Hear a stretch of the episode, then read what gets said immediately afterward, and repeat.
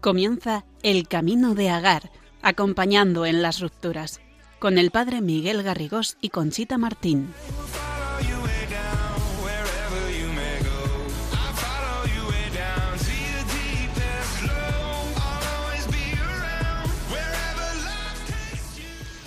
Hola, ¿qué tal? Buenas noches. Les habla Conchita Martín. Este es el Camino de Agar, acompañando en las rupturas en Radio María. Bienvenidos una noche más en este lunes 20 de diciembre, acompañada como siempre en el estudio por el padre Miguel Garrigós. Muy buenas noches, Miguel. Buenas noches, Conchita. Ya muy cerquita de, de la Navidad. Pues sí, con el corazón preparado. Apenas unos días de espera para recibir al Señor, ¿no? Bien, pues hoy tenemos un programa absolutamente recomendable y de mucho interés para, en la línea de nuestro propósito, acompañar en la difícil situación de una ruptura. Un programa para conocernos mejor, entender las fases por las que podemos pasar en estos momentos de dolor, afrontar mejor los retos que nos va a presentar nuestra nueva vida y entender qué quiere también el Señor de nosotros, ¿no? Permitirle ayudarnos y tratar de comprender por qué permite estas circunstancias. Bueno, en definitiva, vamos a tratar de sentirnos mejor con nosotros mismos para que convirtamos cada instante en una oportunidad de crecimiento personal y, y espiritual y desarrollemos un aprendizaje continuo en aras a curar todas nuestras heridas. Entonces, sin más demora, Miguel, eh, porque el tema de hoy tiene mucho contenido interesante para nuestros oyentes, comenzamos como siempre poniéndonos en presencia de Dios a través de, de la oración en la que nos vas a acompañar.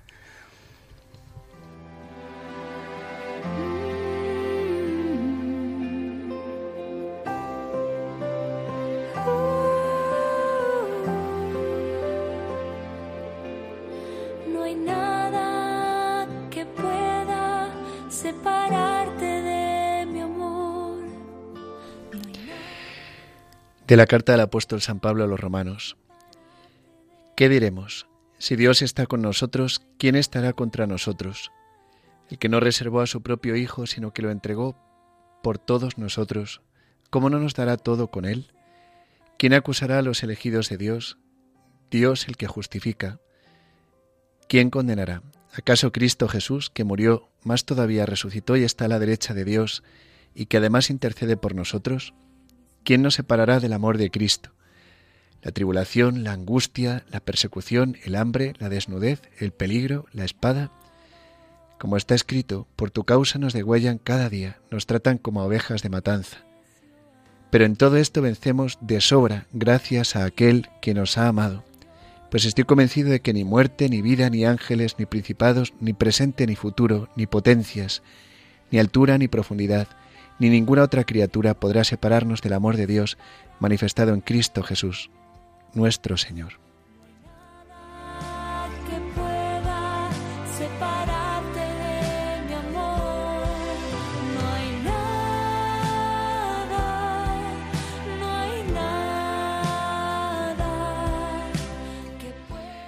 Empezamos este programa, Señor del Camino de Agar, poniéndonos en tu presencia, poniéndonos en tus manos abriendo nuestros corazones. Te presentamos, Señor, nuestras heridas, nuestro corazón que sufre. Te presentamos de manera especial la situación de todas las personas que, que han sufrido o están viviendo esta situación de separación. Y te pedimos, Señor, que en este tiempo de Adviento tan cercanos a la Navidad, nos afiances en la esperanza, nos afiances en la certeza de tu amor, de que tú estás con nosotros de que nada ni nadie puede apartarnos de tu amor, porque tu amor es más fuerte, como escuchamos la carta a los romanos, tu amor es más fuerte que la tribulación, que la angustia, que la persecución, que el hambre, que la desnudez, que el peligro y que la espada. Tú nunca nos dejas solos. Te pedimos, Señor, que, que nos hagas experimentar tu presencia, tu cercanía. Tú vienes a salvarnos, eres en Manuel, Dios con nosotros abre nuestros corazones y entra hasta lo profundo, sánalo todo, Señor. Te lo pedimos, te pedimos tu Espíritu Santo que nos ilumine, que nos guíe en este programa que ahora comenzamos, que ilumines a las personas que vamos a intervenir y también que ilumines a todos los que lo van a escuchar. Tú lo, tú lo puedes todo, Señor, confiamos en ti. Y cuando se haya cumplido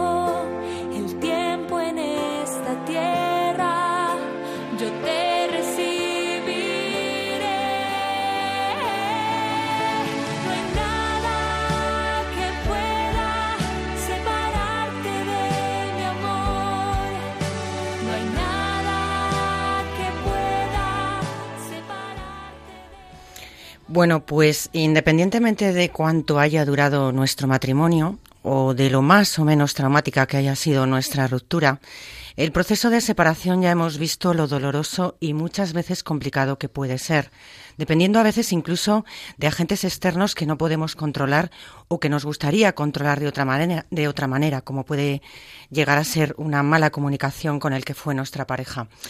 Pero se desarrollen cómo se desarrollan las cosas, lo que sí es cierto es que solo y únicamente solo nosotros tenemos las pautas en nuestra mano para superarlo y utilizar este momento como una oportunidad de crecimiento y aprendizaje personal, como decíamos en nuestra introducción. Y sí, es difícil verlo cuando estamos metidos en el hoyo que supone el shock inicial de nuestra ruptura, cuando nos invade ese dolor brutal del momento, pero hoy vamos juntos a analizar el camino que nos va a ayudar a conocernos mejor, a identificar los estados por los que estamos pasando y vamos a pasar.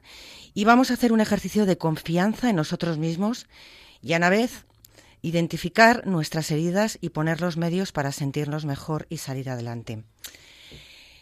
Eh, para hablar de todo esto, hoy tenemos la suerte de que nos acompañe en el programa María Bermejo Peláez. Buenas noches, María.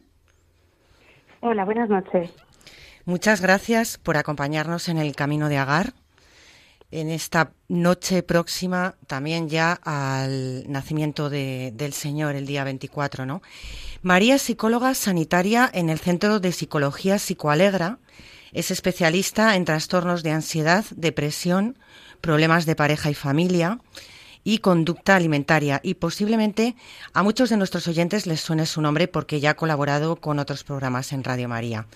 Así que María, de tu mano queremos que nuestros oyentes sientan que pueden adquirir la serenidad suficiente para afrontar y asimilar esa nueva realidad que es sentir que nuestra pareja ya no está en nuestra vida, a la vez que una vez identificado cada proceso, se permitan sentir y vivir cada una de estas emociones. Me gustaría empezar con una pregunta realmente obligatoria, María. ¿Cuáles son los procesos que, por tu experiencia, experimenta una persona que atraviesa una ruptura matrimonial? Porque existe realmente un duelo, lo hemos ido hablando, lo hemos ido señalando en nuestros programas anteriores, pero me gustaría saber si realmente esas fases se desarrollan tal y como aparece en la literatura, porque muchas veces, por mi experiencia, no, se, no es del todo acertado. Cuéntanos. Bueno, lo primero, nada, que es un placer estar con, con vosotros. Me siento muy a gusto ya en esta radio. Eh, así que nada, podemos hablar de este tema que la verdad que es eh, muy interesante y mm, también creo que se puede arrojar mucha luz, ¿no? O sea, que enhorabuena por, por tener este programa que puede ayudar a mucha gente eh, que está en este proceso, ¿no? Nosotros en consulta es verdad que vemos muchas rupturas, ¿no? Por desgracia. Y, y esta, esta pregunta que me haces acerca del duelo, eh, pues casi que tiene una respuesta bastante clara, ¿no? El duelo es un proceso que se vive en general tras una pérdida, ¿no? Y una pérdida puede ser de muchos tipos. No tiene por qué ser solamente una, un fallecimiento, que es eh, pues la pérdida más evidente, ¿no? Y la que nos viene a la cabeza de primeras, sino que también eh, podemos tener un proceso de duelo ante una pérdida de trabajo o o ante una ruptura de una amistad así importante en nuestra vida o mm, ante emigrar, por ejemplo, de un país a otro, ¿no? Que hay un desarraigo muy muy importante, pues dejo mi familia, dejo mi mi cultura, dejo y por supuesto también ante una ruptura matrimonial, o sea, un, un vínculo tan fuerte con un matrimonio, aunque haya sido de muy poco tiempo, porque hay veces que las rupturas matrimoniales son casi en el inicio, pero aún en esos casos, claro que hay un proceso de duelo, porque hay un hay una implicación emocional muy fuerte.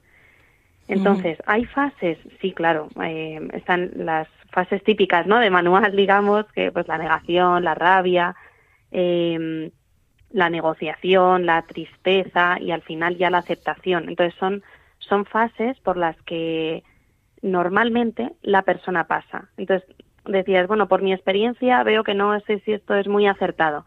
Pues es verdad que hay muchas personas que no pasan eh, como de una forma sistemática por todas estas fases, eh, sino que pasan o pasan muy rápido, ¿no? No todo el mundo pasa por todas, aunque normalmente sí es así, y sobre todo es que algunas son muy fugaces, entonces a lo mejor la persona no llega a ser muy consciente, ¿no? Si yo eh, paso por por la rabia muy rápidamente, pues porque quiero mucho a esa persona y mm, le tengo un cariño muy fuerte y ha sido, por ejemplo, un proceso am- amistoso, digamos que entre las dos partes eh, se ha visto que lo mejor era la separación, pues a lo mejor no paso por un proceso de rabia fuerte, ¿no? Porque en el fondo, pues yo también he sido partícipe de esta decisión, pero sí me puedo quedar un poquito más en la tristeza. Eh, o no o no paso por la negación de una forma muy evidente porque no estoy eh, diciendo ay no puede ser no puede ser porque ya lo venía a venir o porque eh, pues yo también lo he ido pensando lo he hablado con mi marido o con mi ex marido y pero vamos las fases de duelo existen no otra cosa es que sea eh, más evidente o menos el identificarlas y que cada persona las vive con una intensidad u otra. Distinta. Pero tú, María, eh, ¿te atreverías a enumerar eh, más o menos por qué fases en concreto se puede pasar? Sí, claro, o sea, se puede pasar. Primero por la negación, ¿no? Por eh, estar un poco en shock. Normalmente esto es en los en las situaciones en las que la otra parte, ¿no? Tu cónyuge te dice un día te sienta y te dice, oye, tenemos que hablar, eh, esto se ha acabado, por el motivo que sea, ¿no?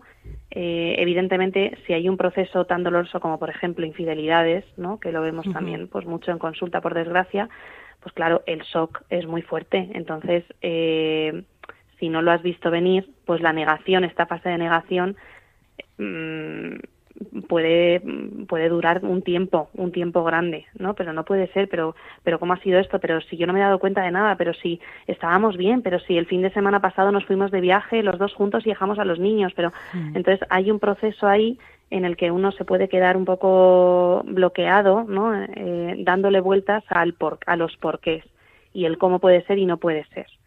Claro. Esto sería la negación, ¿no? Luego la negociación y la rabia, que son dos fa- otras dos fases en las que, que pueden cambiar de orden. eh, pues la negociación es más bien un proceso interno, ¿no? En el que uno eh, dice, bueno, si yo hago, cuando ya veo que está todo perdido, por ejemplo, esto pasa mucho ante el fallecimiento, pero también ante una ruptura. Si yo hubiera hecho no sé qué, esto habría ocurrido, y si Hmm. yo hiciera ahora no sé cuánto, compensaría esto, y creo que, sea, no es tanto como un proceso consciente de sentarse a reconstruir, sino como un poco fantasioso, ¿no? Esa es la fase de negociación y la de rabia es pues una explosión, ¿no? Hacia pues de ir hacia el otro, que puede ser contenida, ¿no? Y tenerla en pensamientos rumiativos feos, ¿no? Que tengo en mi cabeza, que no, pues de venganza o tal.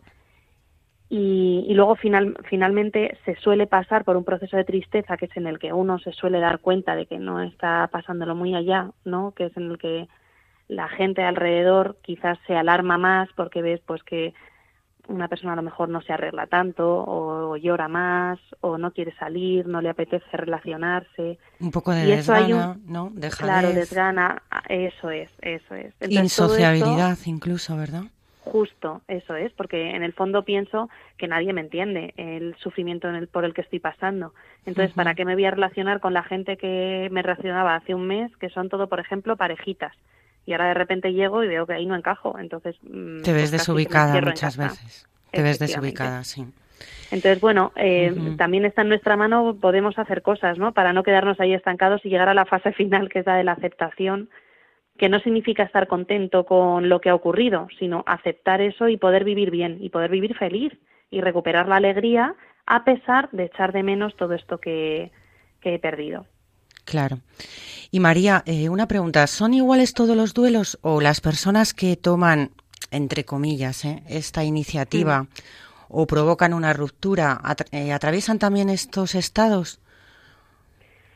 Pues vamos a ver, eh, no todos los procesos son iguales, ¿no? Igual que no todo el mundo afronta la muerte de un ser querido o una migración igual, eh, incluso la misma persona en distintos momentos puede tener una forma distinta de vivirlo, ¿no? En un momento u otro de tu vida. Pero, bueno, pues por supuesto la persona que decide que la relación de matrimonial o de convivencia finalice o que solicite el divorcio Hmm. o que incluso abra el proceso de, de solicitud de nulidad ¿no? ante el tribunal eclesiástico, pues incluso esta persona también vive una pérdida, ¿no? Quizá no es eh, tan abrupto como el que te sienten y te digan, oye, esto se acabó, porque la persona que lo decide pues lleva un tiempo procesándolo, ¿no? Y quizá el Sí. duelo pues se podría comparar casi con un- la muerte de un familiar por cáncer, ¿no? En el que te puedes preparar y vas pensando, te vas despidiendo mentalmente, ¿no? Y la muerte de un, de un familiar por un accidente de tráfico. Pues no es tan abrupto, ¿no? El primer caso, pero también sientes un, un- tienes un proceso de, de duelo por una pérdida. Aunque tenga una decisión firme la persona, ¿eh? Hay veces que las personas ven claramente que, que su matrimonio se acabó, que no quieren continuar, que, bueno, pues por el motivo que sea, eh, y aún así sienten, sienten la pérdida, ¿no? Cuando se serena un poco todo. Entonces puede que no se estanquen en la rabia o en la negación, por esto que he dicho, pero sí Mm. pueden sentir tristeza. Y, y es un proceso normal de duelo, ¿no? Eh, y es, es sano vivirlo, o sea, que el duelo, que no se demonice, ¿no? El duelo es un proceso natural. La, la cuestión es que no nos quedemos estancados, ¿no? En, en, pues en la tristeza, por ejemplo, o en la rabia, o cada Sí, persona muy en uno de importante. esos fases.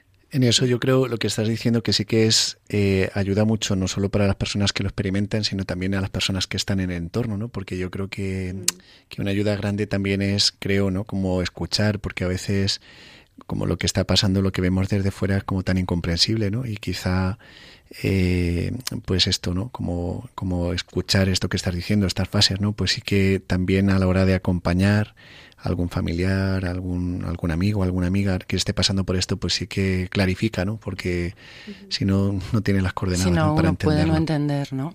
Y Claro, y respetar. muchas veces, eh, muchas veces es verdad que, que los familiares o el entorno dicen, venga, venga, venga, hay que salir, hay que animarse, sí. venga, ya no hables más de esto. Y a lo mejor esa persona está dentro del proceso normal de duelo y es necesario que hable y que exprese. No, no como un monotema, ¿no? Pero hay que normalizar también esta tristeza mientras veamos que no se estanca la persona, ¿no? Dentro de un tiempo Es, es bueno incluso a lo mejor permitirnos llorar, ¿no? Y permitir sacar Por ese supuesto. dolor, ¿no? Por supuesto, por supuesto. Y luego también eh, ayuda esto que, que dices también para no trivializar, ¿no? Porque a veces puede dar sensación, ¿no? Desde fuera, como Sí. decir, bueno, pues ya está. Eh, pues hay que pasar página, ¿no? ¿Cuánta gente dice eso, no? Pues hay que pasar página, ya está. Esto se le pasa a mucha y- gente. Sí, o hay más peces en el mar y dices, madre mía de mi vida, que Uy, acaba de romper qué horror. Un, proceso Ahí hemos tocado. de toda su vida, o sea, eh, claro, hay que tener en cuenta lo que está viviendo la otra persona, que claro que es Sí, emocionalmente de- desgarrador, claro que sí. efectivamente. Sí, que tenemos que tener mucho cuidado, ¿no? De que no se nos infiltre a nosotros, ¿no? Como cristianos, la mentalidad Mm. divorcista, ¿no? Que en el fondo Mm. da igual, ¿no? Eso que dice tanto el Papa, ¿no? De lo de la cultura del descarte, que al final, pues te tiro y cojo, ya cojo otra cosa nueva, ¿no? Eso Sí, hay que tener a- mucho ahora, cuidado. ahora también le vamos a preguntar, Miguel, por esto a María. Mm. Eh, pero yo, sobre todo ahora, lo que te quería preguntar, que, ¿qué es lo primero que tiene que hacer una persona que empieza a sentir estos síntomas? Porque uno no es consciente de lo que está pasando. Mm. Uno no es consciente de, de- de todos esos momentos, ¿no? Entonces, ¿qué, qué es lo primero que tendría que hacer una persona? Y también Yo creo en- que lo más importante, Sí. sí, dime, dime. no, bueno, en, en, este, en esta línea que sí es bueno la ayuda de un profesional o uno Mm. solo puede salir de ello. ¿En quién nos podemos apoyar y en quién no podemos apoyarnos? Vale. Pues mira, vamos a ver, lo primero, respondiendo a lo primero, ¿no? ¿Qué, qué es lo primero que tiene que hacer una persona eh, pues que empieza a sentirse así, ¿no? Que puede ver que está estancado. Pues lo primero, parar y mirar qué está sintiendo, porque muchas veces con el follón de vida que tenemos, porque se pare mentalmente nuestra vida porque hay una ruptura matrimonial o no, la realidad es que tenemos una vida muy rápida, ¿no? Muy Cierto. mm, de resolver, de hacer, hacer, hacer. Y muchas veces no nos, pas- no nos paramos a, a- a pensar y a meditar en qué estoy viviendo, qué estoy sintiendo. Y vamos resolviendo y a veces taponamos un poco lo que estamos sintiendo y eso hace que el duelo se vaya alargando, ¿no? Entonces, Sí, Primero parece parar. como que queremos cubrir eh, pues ese dolor con mucha actividad, ¿no? Con Eso mucha es. actividad y muchas resoluciones de cosas y no. Eso es. Entonces hay que ver cómo, si esto que con lo que yo estoy haciendo, esto que estoy haciendo, el cómo estoy actuando, me ayuda realmente a sentirme mejor, ¿no? Eh, lo que los psicólogos llamamos comportamientos adaptativos, ¿no? Que nos ayudan a encontrarnos mejor, o a lo mejor estoy haciendo cosas por inercia y no me están haciendo sentir mejor y no me están ayudando en este proceso. ¿no? Entonces, eh, quizás estoy haciendo una fórmula que no funciona, ¿no? De mis estrategias, pues yo qué sé, demandar a mi exmarido, eh, a mi exmarido legal, ¿no? Otra, cosa, otra cuestión es ya que, que eh, a nivel de vínculo matrimonial de sacramento, pues nos haya dado sí o no la nulidad, ¿no? Pero muchas veces, pues la gente entra en demandar al marido o hablar mal a los hijos del otro, un poco eh, quedar con amigas y echar pestes de mi exmarido, de mi ex- exmujer, convertirlo en un monotema. Pues todas estas cosas es muy bueno identificarlas, ¿no? Sentarnos y decir, a ver, esto, ¿qué estoy haciendo yo y cómo me encuentro yo haciendo esto? ¿Me está ayudando? ¿Me hace, me hace bien o no me hace bien? Entonces, en este sentido, por ejemplo, lo que decías de es bueno una ayuda profesional o uno puede salir de ello. Hombre, claro que una persona mm, puede salir de esta situación sin ayuda profesional. Ahora, el otro día un amigo me decía, eh, ¿todo el mundo necesita ir al psicólogo? Digo, bueno, no creo que todo el mundo necesite, ¿no? Como una necesidad imperiosa, pero sí es verdad que puede beneficiar, ¿no? Puede ayudar a, a estrategias a lo mejor que no has tenido, pues te las aporta.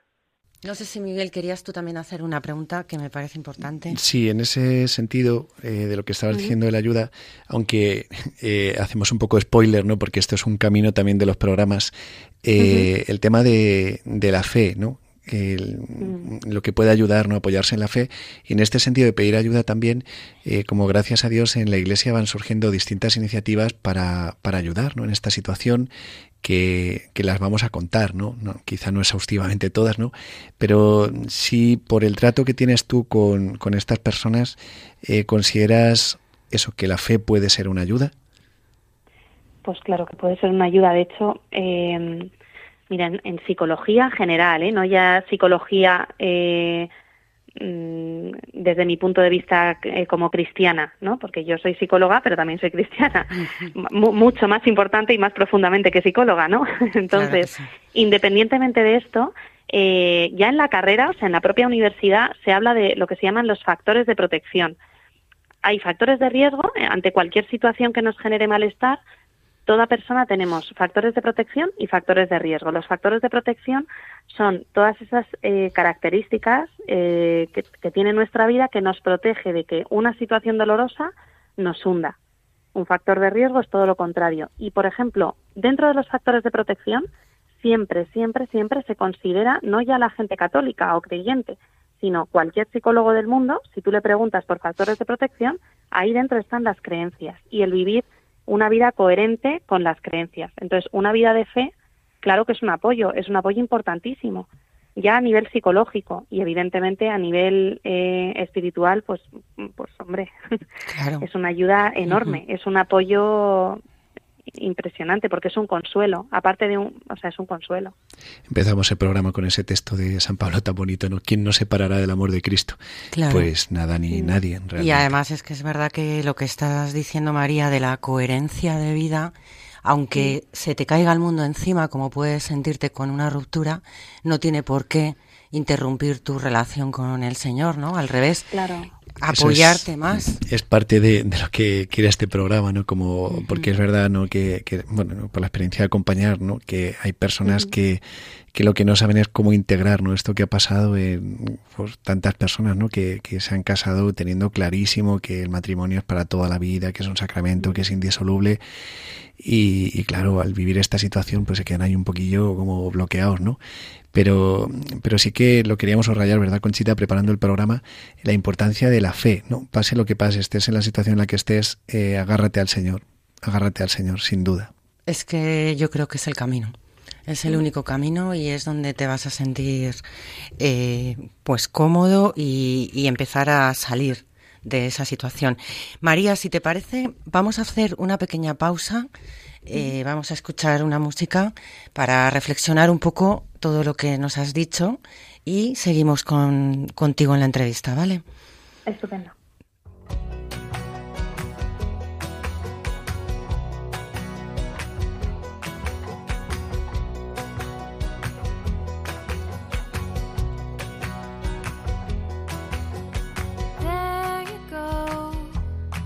There you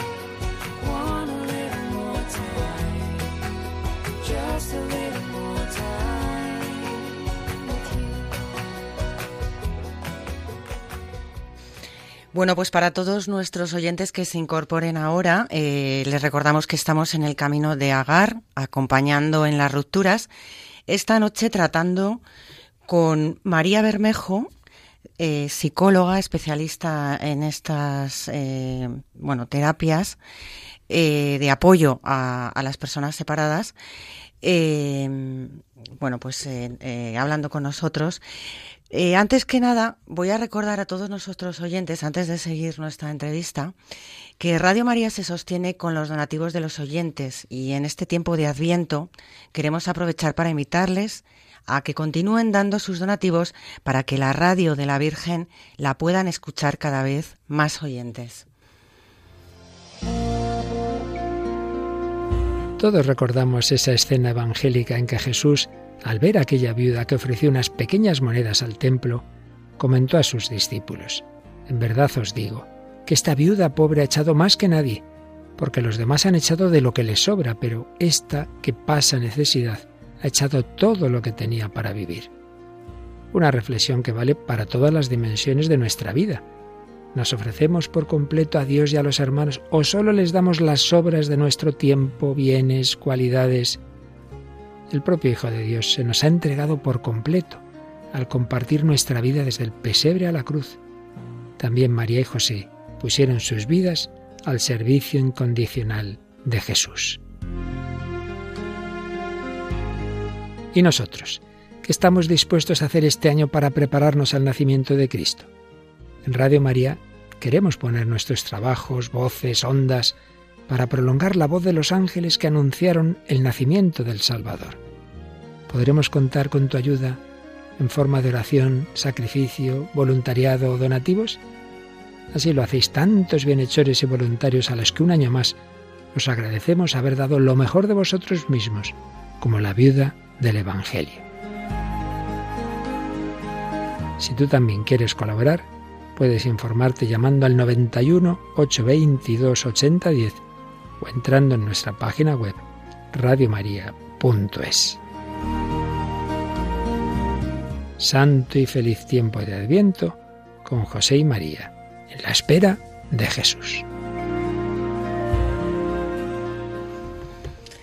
Bueno, pues eh, como les decía, seguimos aquí en el programa con María, Bermejo, eh, psicóloga especialista en temas de ruptura de pareja y otras eh, cuestiones psicológicas que nos está acompañando esta noche. María, para continuar me gustaría que pues nos hablara de fase a fase qué podemos poner en marcha para salir de cada estado, para no quedarnos estancados en mi dolor, mi dolor, nuestro dolor, o sea que a mucha gente le pasa, ¿no? Y al final un, un duelo puede ser un, momento de estancamiento tremendo.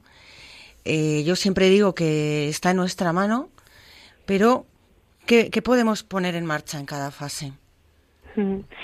Pues mira, Conchita, las primeras fases se suelen resolver solas de forma natural, ¿no? La, la negación, eh, tanto la negociación como la negación, las así de las primeras, se suelen resolver solas. Es verdad que las más eh, vulnerables, digamos, a, que nos quedemos eh, estancados en ella, en general en cualquier proceso de duelo, son la rabia y la tristeza.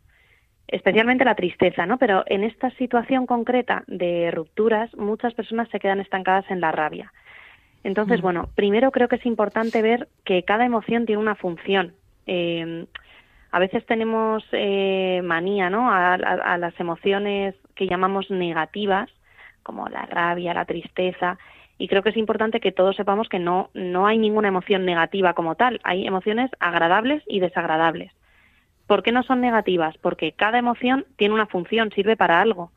Incluso la tristeza, incluso la rabia.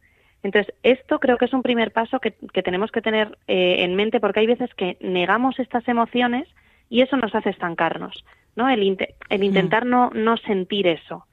No asustarnos, ¿no? De, lo que nos está pasando. No es malo, porque cada emoción sirve para algo. Lo malo es reaccionar de una forma desajustada a esa emoción, ¿no? O sea, la tristeza, por ejemplo, tiene una función que, bueno, bien vivida, ¿no? La tristeza bien vivida sería pues que nos lleva a pedir ayuda a acercarnos a otros, ¿no? De nuestro entorno y hace que se fortalezcan los vínculos con las personas así a las que queremos más, ¿no? al apoyarnos y sostenernos. Entonces, esa es la función de la tristeza bien vivida. Otra cosa es que la viva mal y entonces me estanque porque deje de salir de casa eh, y me quede llorando durante meses, ¿no? Claro. Entonces, eh, ¿cómo puedo hacer para eh, sentir tristeza pero vivir el proceso bien? Pues, por ejemplo, cosas que ayudan a ir avanzando en este proceso de duelo, eh, pues puede ser quedar con, pues con amistades, ¿no? Aunque me cueste. Esto no significa que, ay, es que me tiene que apetecer quedar con fulanita y menganita para ir. No, es bueno que yo vaya, independientemente de que no tenga muchas ganas. Es bueno obligarnos, ¿no? Es bueno, En este porque sentido hay- también, María, eh, para las personas que nos estén oyendo, también es bueno como tender la mano, ¿no? Digo, por parte de los que estamos fuera, Justo. ¿no? Por facilitar, es. porque a lo mejor si no te apetece, a veces lo comentábamos Sí, en un programa anterior, un- exacto, ¿no? Como una que da como mucho reparo Un empujoncito. eh, acercarme a una persona y sí que es bueno, ¿no? Pues mira, es que sí o sí vamos a tomar un café, ¿no? Yo creo que puede es.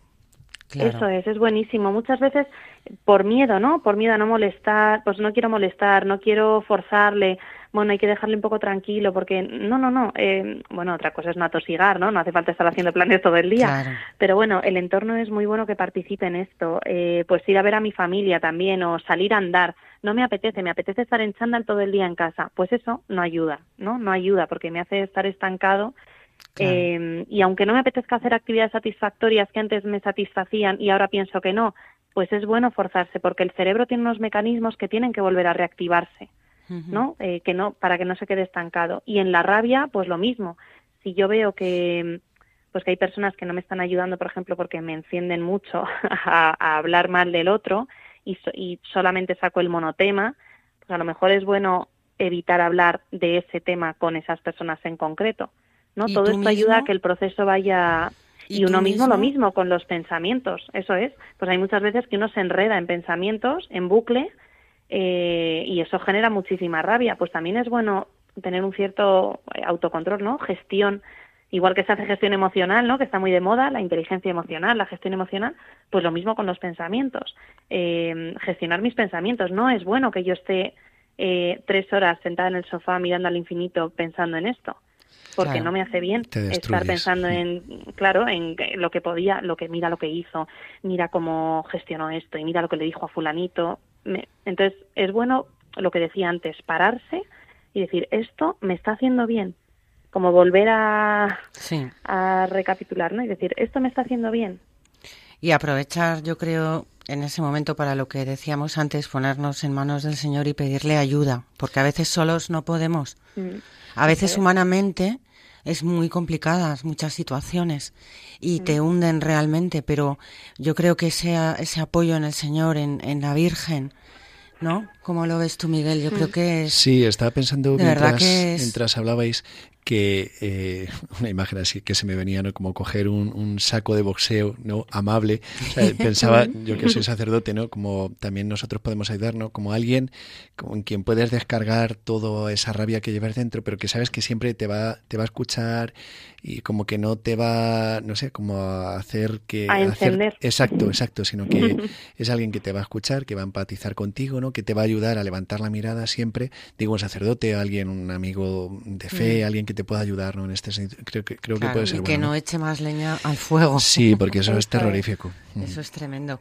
Y María, eh, eh, una, una de esas eh, sensaciones o estados a veces es, eh, sobre todo, no lo sé, yo soy mujer, la verdad no sé en los hombres, pero a veces tenemos un miedo paralizante, ¿no?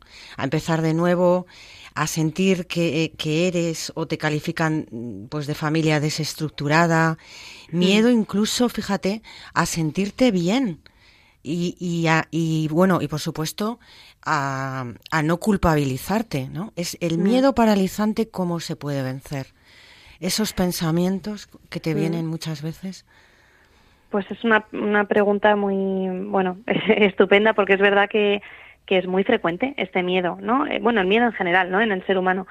Eh, y el miedo, así en resumen gordo, se vence afrontando. O sea, se vence afrontando. Si tienes miedo a que te juzguen en... Sí, sí, súper claro. Eso es. Eh, que tienes miedo a que te juzguen en X ámbito, pues lo que te pide el cuerpo es que te quedes en casita y no vayas, ¿no? Tengo miedo a que en el grupo de la parroquia al que íbamos mi marido y yo juntos, de repente me miren como, ay, pobrecita, ay, es que mira, o pobrecito, ¿no? Lo que le ha pasado, mira, tal. Y, mm, ay, y los niños y no sé qué, pues ese miedo se afronta eh, yendo. Entonces, no dejes de ir, porque además es un apoyo importantísimo que te estás Sí. perdiendo cuando dejas de ir. Y luego también pienso que, que a veces cuando se pasa por esa situación, como que, mm, no sé, un peligro también es como dramatizar de más, ¿no? Como pensar, es que me están juzgando, me están acusando, ¿no? No solamente que van a- a tener mm, un sentimiento de lástima hacia mí, sino peor. Y yo creo que, Mm. eh, pues en gente de fe, gente buena, ¿no? Pues al fin, yo la experiencia que tengo es como mucha acogida, ¿no? Mucho de verdad querer ayudar y en ese sentido lo que tú estás diciendo, ¿no? Como ese ánimo de dar un paso adelante a decir, en la iglesia me van a querer, en la iglesia me van a acoger, porque en la iglesia es... No tengáis miedo, que decía el Exacto, Papa, es, esto Pablo es así. Y el Papa Francisco, ¿no? Tantísimo, ¿no? Oye, es que las puertas están abiertas. Esto para todas las personas que nos estén escuchando, de verdad. eh, hay que llamar a la puerta de la iglesia, que ahí, ahí vamos a encontrar unos brazos abiertos.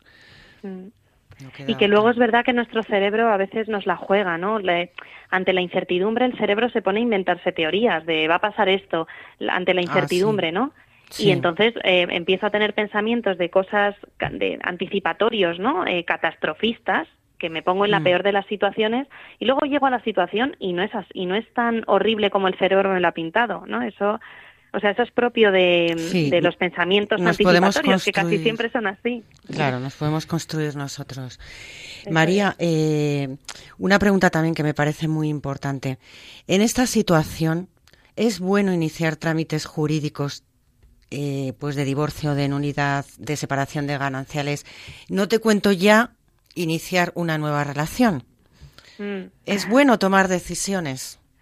Bueno, aquí ¿O hace falta un tiempo? Vamos a hablar de esto porque me parece muy importante porque, Sí. a ver, eh, pues eh, enseguida lo que te sale es, eh, hay que hacer todo rápidamente, voy a separarme, voy a hacer... Y malos consejos también, esto es lo que decíamos. Apoyado ¿no? por los malos consejos. Exacto, hay que pasar página, hay que pasar página y bueno, lo que tú decías al principio me ha gustado muchísimo, no hace falta reflexionar, rezar, pensar, ¿no? Porque al final eh, personas cristianas buscamos el agrado de Dios, la voluntad de Dios y yo creo que esto no podemos perderlo de- del horizonte, pero si no estamos perdidos. Hmm. Eso es. Yo, yo siempre digo que, que en momentos de tempestad, ¿no? de tormenta, no es bueno tomar decisiones, ¿no? Entonces, cuando uno tiene mucha rabia, pues el cuerpo te pide a veces venganza, ¿no? E ir con todo a por el que te está haciendo sufrir. Y si ese es tu marido o exmarido, pues me meto en juicios, me meto en eh, cosas gordas acerca de la custodia o en denuncias o en que es verdad que a veces eh, pues podemos ser mm, cualquiera, ¿eh? víctimas de esto. Pero bueno, yo, yo siempre digo, mira, hay tiempo para hacer trámites, siempre hay tiempo, ¿no? Es bueno dejar reposar todo esto, eh, sentir las emociones, ¿vale? Percibirlas, no estancarse y, y dejar que, pues que la cabeza pueda pensar mejor, ¿no? Las emociones cuando son muy fuertes bloquean, eso está súper estudiado, bloquean una parte del cerebro que es la que nos hace pensar en las consecuencias de forma racional. Entonces, si yo tengo estas emociones muy fuertes, pues igual no pienso bien. Entonces, yo solo recomiendo empezar rápido con, con algún trámite en los casos en los que hay maltrato, ¿no? O situación de riesgo real para una de las partes o para los hijos. En esos casos, pues si hay que tomar cartas en el asunto y hay un Mm. riesgo de daño eh, a la integridad, pues si hay que proteger la integridad, eh, pues por supuesto que hay que protegerla, ¿no? Pero para todo lo demás, en lo que no hay riesgo, Sí. siempre Sí. es bueno esperar, ¿no? Sí, yo creo además que, que en la ayuda que se busca, incluso en el tema de esto, por ejemplo, de un abogado y tal, eh, me parece importante, ¿no? Somos personas de fe, a veces parece que que mm, porque también nos alienta, ¿no? Como que hay que hacer sangre, ¿no? A la otra persona. Mm. Entonces, tú me has hecho sufrir y es que te voy a despojar de todo y te Y a ver Ya. qué consigo. claro. ¿Y te has fijado este detalle? ¿Te lo ha dicho por Sí, no sé exacto. qué? Como yo creo que esas personas que se dice tanto ahora se estila, esas personas son tóxicas, ¿no? Porque yo no necesito a alguien que me triture, que me haga ver al otro como el demonio encarnado. Creo que eso es que eso está fuera del evangelio. Y a veces Mm. contemplo procesos de separación y verdad me duele mucho, ¿no? Porque eh, es que en todo nos tenemos que regir por el evangelio, ¿no? Vale, es una situación de separación, pero esto no me puede llevar a hacer perder los papeles, ¿no? Como si hubiera enloquecido, ¿no? Mi objetivo es aniquilar a la otra persona. Oye, mira, no, lo siento. Hay que poner un poco no. de paz. No, y sobre todo que además es que hace muchísimo daño a la persona, porque Mm. quedarse en esa rabia genera un sentimiento de malestar brutal. Aparte de que si ya hay hijos de por medio, pues bueno, ya estamos hablando de, de cuestiones de mucho calado, ¿no? Pero mm, sí, o sea, es bueno siempre, yo creo, esperar y mm, pensar, reflexionar, rezarlo, eh, si, si eres una persona de fe y, y los trámites se pueden ir haciendo tranquilamente. Más adelante. Tenemos aquí adelante. una última pregunta. Eh, Bueno, que yo la saco también a colación porque el otro día, después del programa que tuvimos, una persona me escribió y me dijo, me ha encantado el programa. Y dice, pero no os olvidéis de decir que a veces estas situaciones se arreglan, porque esa persona sí que ha vivido esta situación, ¿no? De, de volver a su matrimonio. Y bueno, la pregunta es un poquillo, ¿no? Como si es bueno plantearse arreglar el matrimonio. Quizá en qué momento, ¿no? Porque como estamos diciendo, ¿no? Podría confundirse con esto que decías tú un poco, ¿no? De la negociación, tal. ¿Eso Mm. cómo orientarías tú? Vale, a ver, yo en este sentido siempre, siempre, siempre eh, recomiendo que antes de decidir firmemente y con papeles, digamos, una ruptura, eh, pues que se, se plantee la reconstrucción, aunque esté en la UCI el matrimonio, aunque digas, mira, ha habido cosas gordísimas, traiciones, infidelidades, cosas horribles, siempre se puede intentar reconstruir. Ahora, en situaciones en las que ya se ha roto el matrimonio, eh, pues hombre, también se puede intentar, se puede intentar, es verdad, pero eh, a ver, que no suene mal. Creo que es, creo que es importante eh, no caer en intentar reconstruirlo ya una vez. pues, Es que estoy pensando en casos, por ejemplo, que he tenido de matrimonios a los que eh, bueno, se ha visto que el matrimonio era nulo, ¿no? Después de un proceso eh, pues, Ujú. pues largo en, en un tribunal eclesiástico y después de haber visto que el matrimonio era nulo a, a ojos de la Iglesia, pues mm, dicen, bueno, y si ahora lo volvemos a intentar, bueno, vamos a ver. eh, hay que ver en qué punto está cada uno de los dos y por qué estoy pensando en reconstruir. ¿Es porque me da miedo la soledad? Es porque, entonces aquí tenemos un problema. Exacto, es porque tengo una dependencia también emocional. Claro, ¿es porque estoy enganchada a la nostalgia o es realmente porque creo que existe una esperanza y se puede reconstruir? Pues si se puede reconstruir y vemos los dos que es una cosa buena eh, para ambos y no es por una dependencia, por un miedo a la soledad eh, abrumador o tal, por supuesto que se puede se puede intentar. O sea, esto- un matrimonio siempre se puede intentar reconstruir. Sí, yo en esto, o sea, por una parte sí que he sido testigo de auténticos milagros, de verdad, y bastantes, pero lo que sí que aconsejaría también sería como, no sé, como pedir ayuda, ¿no? Igual, nuevamente, llamando a la puerta de la iglesia es una ayuda muy buena, ¿no? Porque sí que acompañar, y en estas situaciones, cuando las he tenido, eh, siempre lo que les digo es, eh, mira, no te pido que vuelvas a la jaula en la que estabas. La jaula, ¿no? Como eh, el Sí, sí, matrimonio. sí, lo que perciben como jaula. Sí, sí. como el matrimonio que me ha hecho tanto sufrir, sino Sí. volver a plantear las cosas, volver a poner los cimientos bien, volver a poner al Señor en el medio, ¿no? O volver o empezar, porque entonces sí puede merecer la pena, ¿no? Yo esto Eso aquí es. sí que lanzo un mensaje de, de esperanza muy grande a los que nos estén escuchando. Sí, yo y creo sanar que las heridas, porque hay muchas heridas que se pueden sanar, claro Sí, que se pueden sí, sanar. Sí, sí, sanar las totalmente. heridas. Siempre que haya voluntad por ambas partes, porque si uno se lo quiere currar mucho, pero el otro no, pues claro, vamos a volver a repetir, ¿no? La gente que dice, no, es que una y otra vez caigo en lo mismo. Claro, es que si no estamos intentando sanar, pues claro que vamos a repetir los errores, ¿no? Nos pasa a todos. Bueno, vamos a hacer, María, eh, otra breve pau- pausa y seguimos, si te parece, charlando contigo, ¿vale? Muy bien. Gracias. Nada.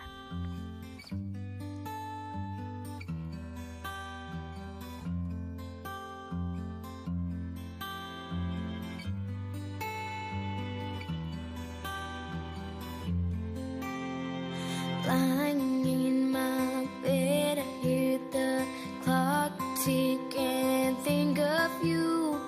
Caught up in circles, confusion is nothing new. Flashback, warm nights, almost left behind. Suitcase of memories. Time after, sometimes you picture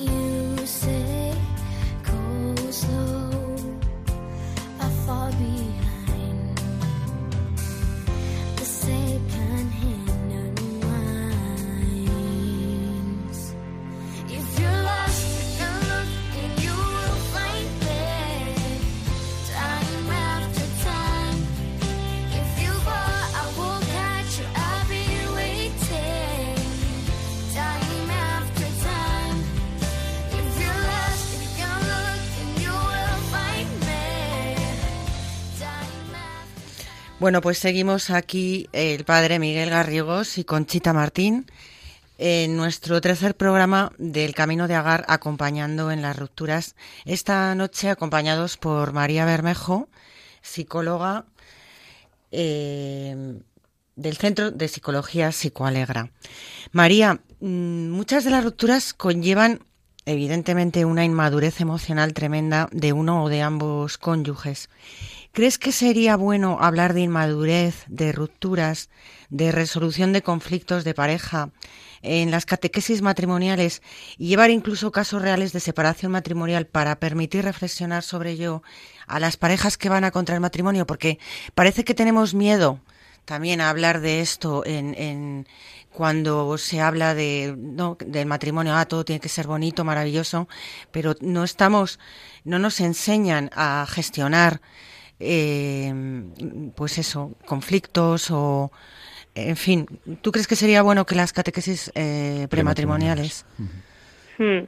Sí, mm, vamos a ver, esto es un tema que yo, la verdad que lo he hablado con, con muchos compañeros en muchas ocasiones.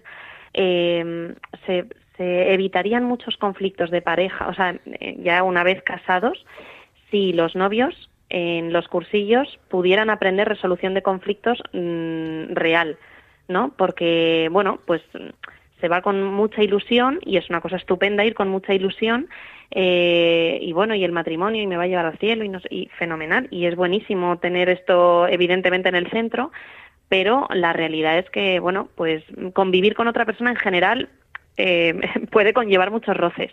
Entonces, aprender a gestionar eso evitaría muchísimos problemas que luego se pueden ir haciendo bola. ¿No? Entonces, si los cursillos lo pudieran incorporar, sería estupendísimo, estupendísimo. Yo creo que sí, que es un tema que no se está tocando demasiado y, eh, bueno, pues incluso el, tema de la inmadurez emocional, ¿no? Que muchas veces eh, vamos con algunos pequeños defectos de fábrica, ¿no? Mm. Que, que no estamos... O, que se han producido. o que se han producido. Y en esto también eh, tarea para nosotros como iglesia de también acompañar, es una, uno de los acentos que pone muchísimo el Papa Francisco, ¿no? Acompañar en los primeros años de vida matrimonial, ¿no? Porque si estamos viendo que, que muchas parejas se divorcian en los primeros años de matrimonio, pues esto es una llamada para la iglesia, ¿no? Oye, Algo que estar ahí. Exacto, yo no te puedo lanzar una aventura a la jungla en la que sé que vas a poder tener muchas dificultades y quedarme yo sentadito en mi casa, ¿no? Eh, la iglesia tiene que estar ahí, tiene que salir a acompañar a estos matrimonios jóvenes. Estupendo. Pues María, mmm, lamentablemente se nos acaba el tiempo. Ha sido un placer charlar contigo, nos ha parecido interesantísimo todo lo que nos has comentado. Seguramente contemos con, con María, ¿verdad?, en, en algún otro programa. Y ah, yo encantada. Bueno, pues agradecerte muchísimo tu intervención y un saludo para, para ti, para todos. Un placer, muchas gracias a vosotros. Que tengas Gracias feliz Navidad. Gracias, igualmente. Feliz Navidad, María. Bueno, pues Miguel, eh, maravillosa ¿eh? esta entrevista que nos pone tan en situación, eh, bueno, pues con, con el momento que, que vive cada uno en, este, en esta ruptura, ¿no? Si te fijas, me ha sorprendido muchísimo las palabras del Papa Francisco en la plaza de San Pedro eh, hace dos domingos eh, antes del Ángelus. Él nos animaba a preparar la Navidad preguntándonos en nuestro interior qué aposta con lo que estamos hablando hoy aquí, ¿no? Creo que estas palabras cobran un, cobran mayor significado. Y bueno, pues me gustaría que invitaras a todos nuestros oyentes a preguntarnos en presencia del Señor y pedirle ayuda como nos propone el Papa. Y a meditar y pensar, pues esto que ha dicho él, ¿no? ¿Qué hacer con mi vida? ¿A qué estoy llamado? Cuéntanos un poco, porque a mí la verdad es que me ha impresionado, me ha gustado. Sí, eh, son las palabras que dijo él en, el Ángelus del domingo 12 de diciembre de este año 2021. Y él lo que comentaba era eh, ese evangelio en el que a Juan Bautista se le acercan distintos tipos de personas y le preguntan qué debemos hacer.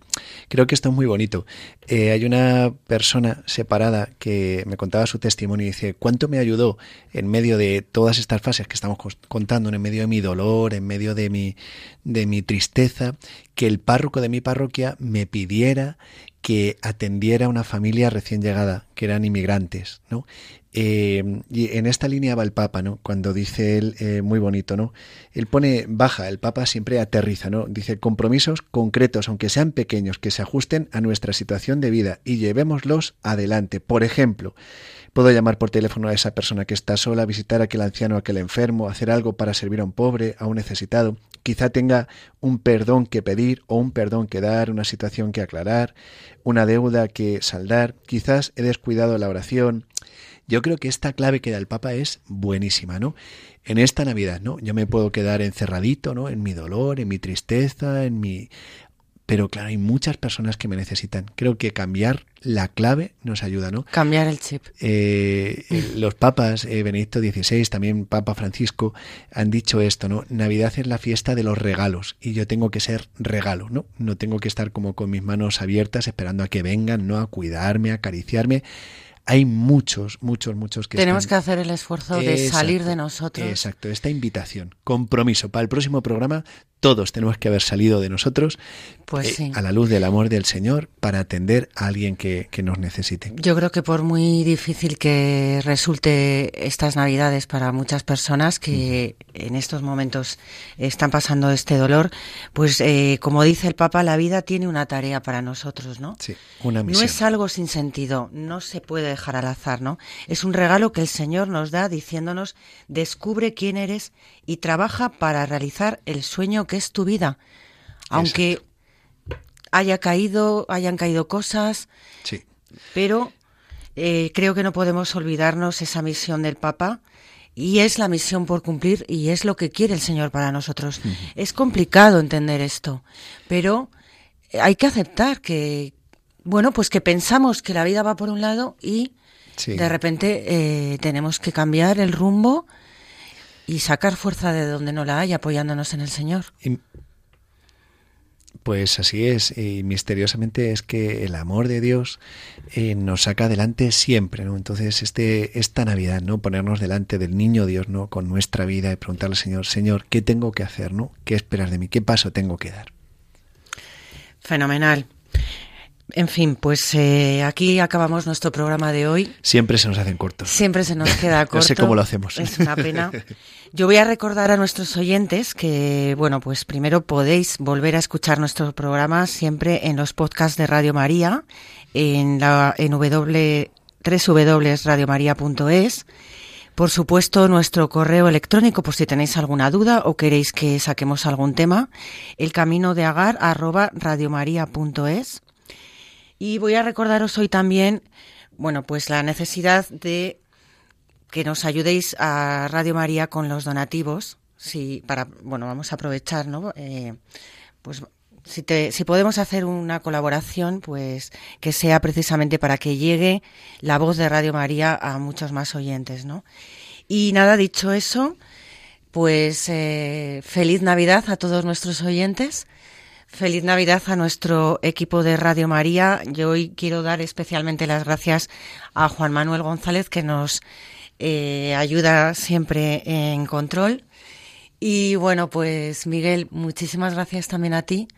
Feliz Navidad, que, que sean unos días de paz, de santidad y que dejemos entrar al Señor en nuestro corazón.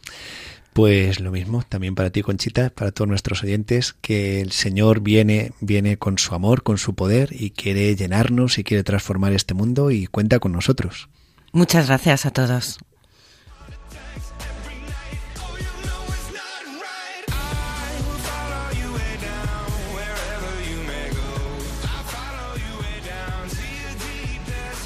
Así concluye El Camino de Agar, acompañando en las rupturas, con el padre Miguel Garrigós y Conchita Martín.